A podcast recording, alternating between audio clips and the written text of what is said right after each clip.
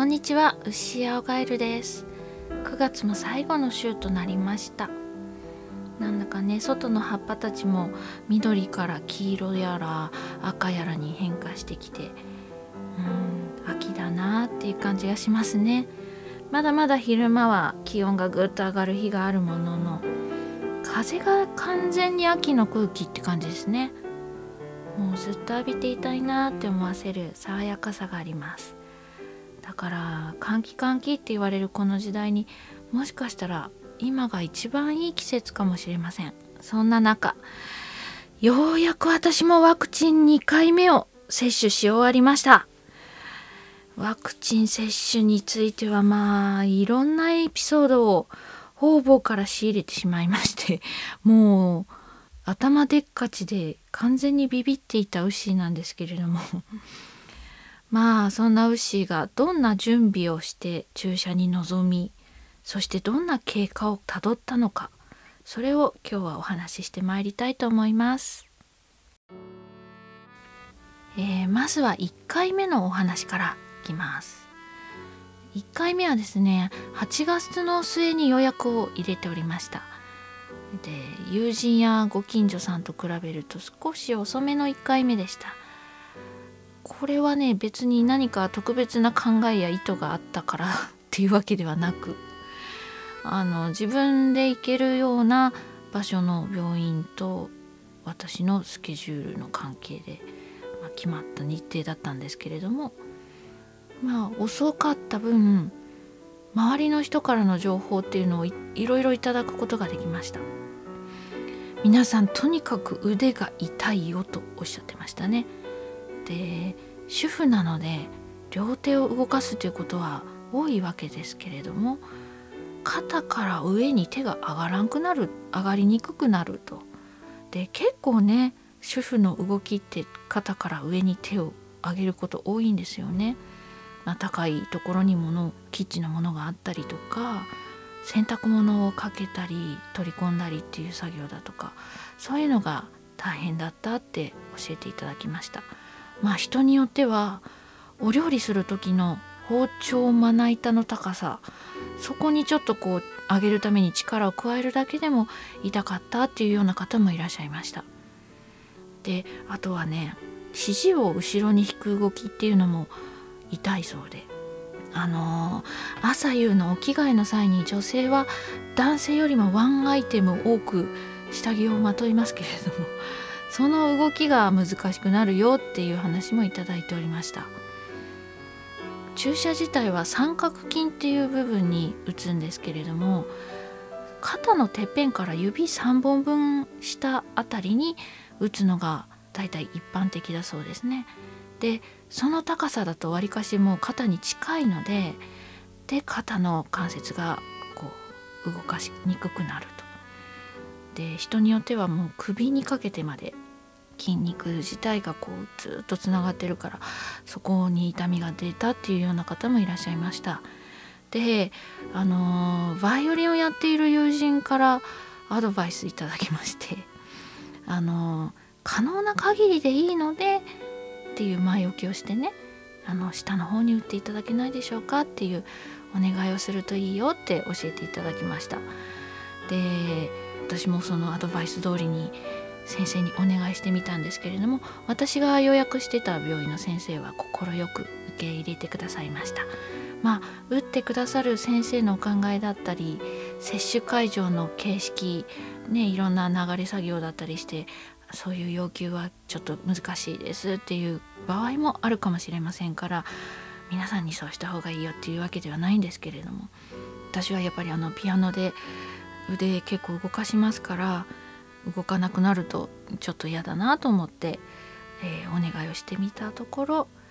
えー、大体ですね肩から指7本分ぐらいのところに打ってくださいましたかなり下の方ですね。なのでおかげさまで肩を痛めることなく過ごすことができました。まあ、それは打ったところは痛くなったんですけれども肩への影響っていうのは本当に防ぐことができました本当ありがたかったですねこのアドバイスは。で1回目の時の症状っていうのはまあとにかくその腕が痛いっていうのがまず第一ですね。で、えー、ともう一つとにかく眠いだるい。でこれがちょっとねあの私の体質上普段からあの低気圧が近づいてくると頭痛がするっていう、まあ、偏頭痛持ちなもんですから正確なことが言えないんですがワクチンの影響じゃないかもしれないんですけれども頭痛がありました、まあ、この時期ちょうどあの低気圧来てたもんでね気圧が下降線をたどっておりましたからちょっとここは分かりません。因果関係が分かりません。ただまあとにかくだるいので眠かったですね。結構寝ちゃいました。ただその打っていただいた腕が痛いんですよ。だから寝返りが自由に打てない。もうやっぱかばった状態でずっと寝ているので結局全身にこうギシギシっと 痛みが来るっていうかこう不自由さを感じるっていうことにはなりました。まあでも熱も出ることなく終えることができました。で次2回目。2回目は9月半ばに打つことができました、えー、ファイザーだったのでちょうど3週間後ですね。9月の半ばに2回目を打ちました。でまあ打つにあたりまたこれまたいっぱいアドバイスをいただいていたのとあとネットの情報なんかも合わせまして、えー、いろいろ準備をしておきました。まずですね私が完全に動けなくなるっていうことを想定して一番困るのはまあやっぱり家族の食事だなということで子どもたちでも作れるように食べ物に困らないようにしなくちゃということでですね、えーと、カップラーメンやら冷凍食品っていうのをいっぱい買いました。まああの子どもたちは喜んでました。カップラーメンもねあの飽きちゃいけないなと思って何日分必要かわからなかったのでいろんな種類のラーメン焼きそばを揃えました。でまあもうそんなことないじゃないですか普通。なのでもうどれ選んでもええよみたいな感じでスーパーでね選ばせますとまあ喜んでました。で冷凍食品は、えー、でいろいろ頼んだんですね。牛丼の素とかスパゲッティとかビーフン。あとはピラフとかチャーハンですね。だもう冷凍庫パンパンでしたね。であと買ったものとしては自分用の作らなくてもよくって食べれるものとして、まあ、熱がかなり出るっていうのを想定していたんでフルーツゼリーあとアイスクリームであのエネルギーチャージ系のゼリーあとはポカリスエット。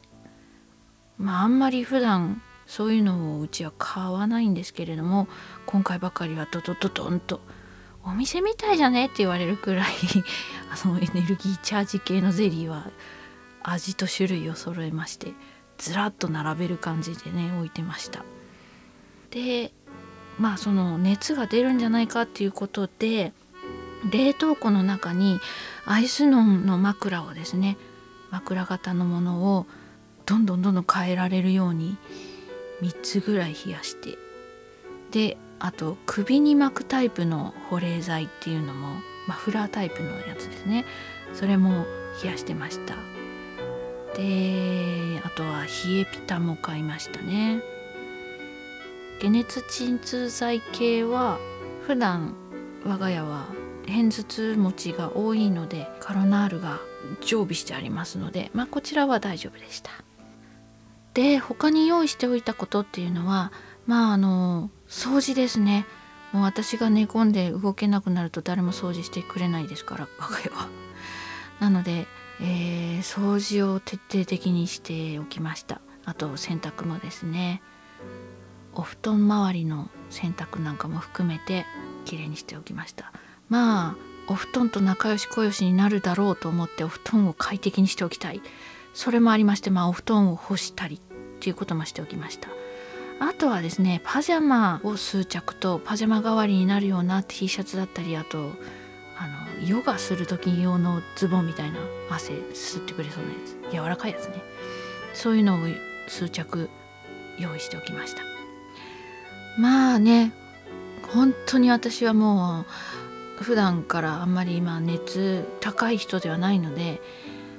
高熱になったらぐったりするぞっていう覚悟でまこれだけ用意をしていたんですけれども。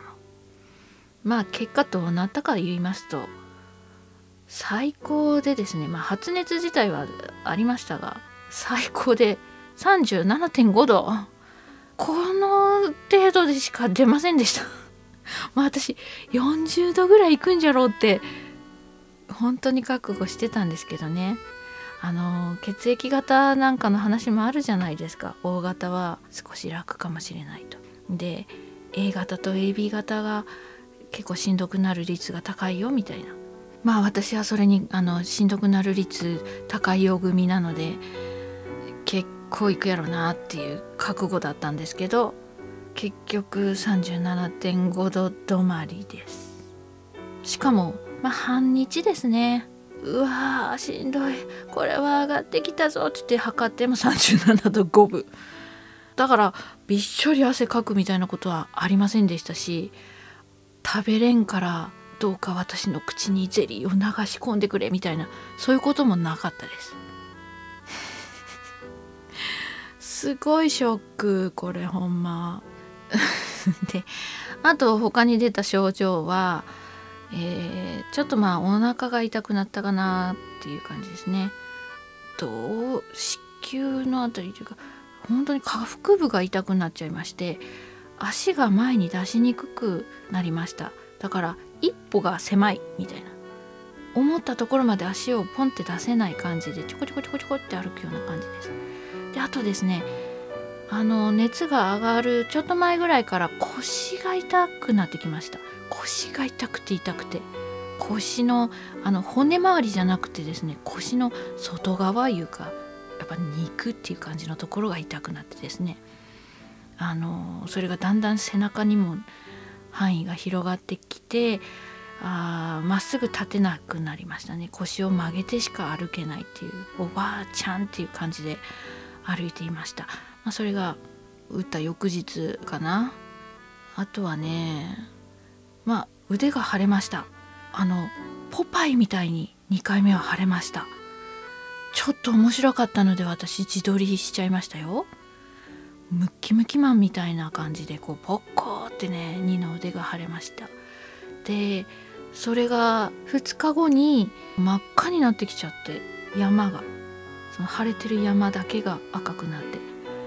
ファイザーなんですけどね。あのモデルナームが赤くなって腫れるとかいう風な話聞いてましたけどあのネットで見た写真はすごいこう腕全体がわーっと赤くなっちゃってかわいそうな写真を見たりしましたけどそこまでじゃなくて腫れてる山自体が赤い。そしてまあ山が痛い。で山の周り裾野にあたる部分がこう一周丸くですねかゆいっていう状態でした。まあこれは1週間経った今ですけれどもだんだんだんだん山が小さくなってきて、まあ、その分痛みの範囲とかゆい場所っていうのが輪っかがどんどんちっちゃくなってきてるっていう感じですね。でこの1週間経った今は本当にあの蚊に刺された程度ぐらいの範囲が今かゆいもう痛みがほぼなくなってかゆみが残っているっていう状態です。まあ、これはそのうちなくなるだろうといつになるか分からんけどね。まあだんだんだんだんちっちゃくなってきてます。でまあそれくらいかな。あそうだ。あれですわ。2日目？あ3日目？3日目ぐらいから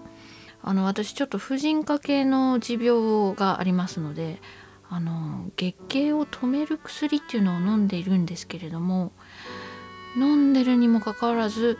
あ経血が出てまいりましたね。ちょっとだからびっくりしました。ま因果関係があるかどうか分かりませんけれども。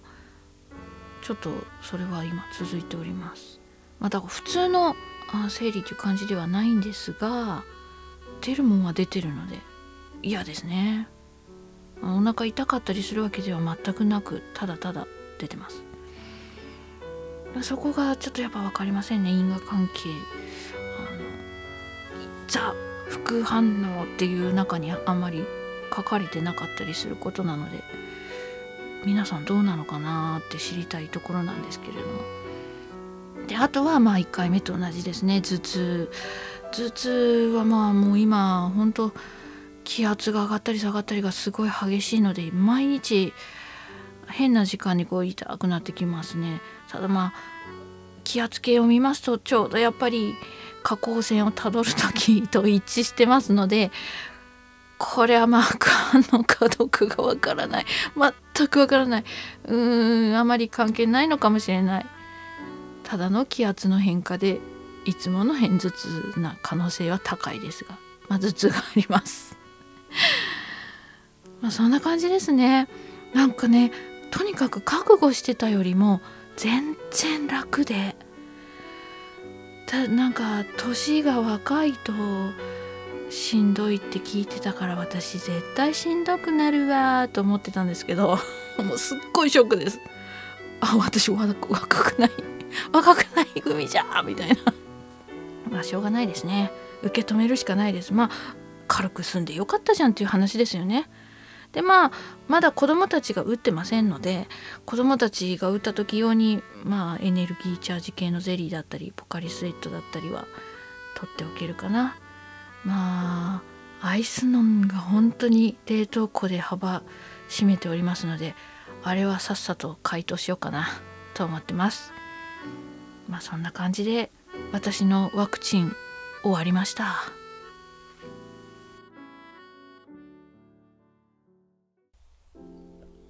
最後までお聞きくださいましてありがとうございます。番組のご感想やご意見、ご質問は、ツイッターの DM にてお寄せいただくか、ハッシュタグ、気まぐれ青ガエルをつけてつぶやいてください。気まぐれはひらがな、青ガエルはカタカナで書いてくださると助かります。よろしくお願いします。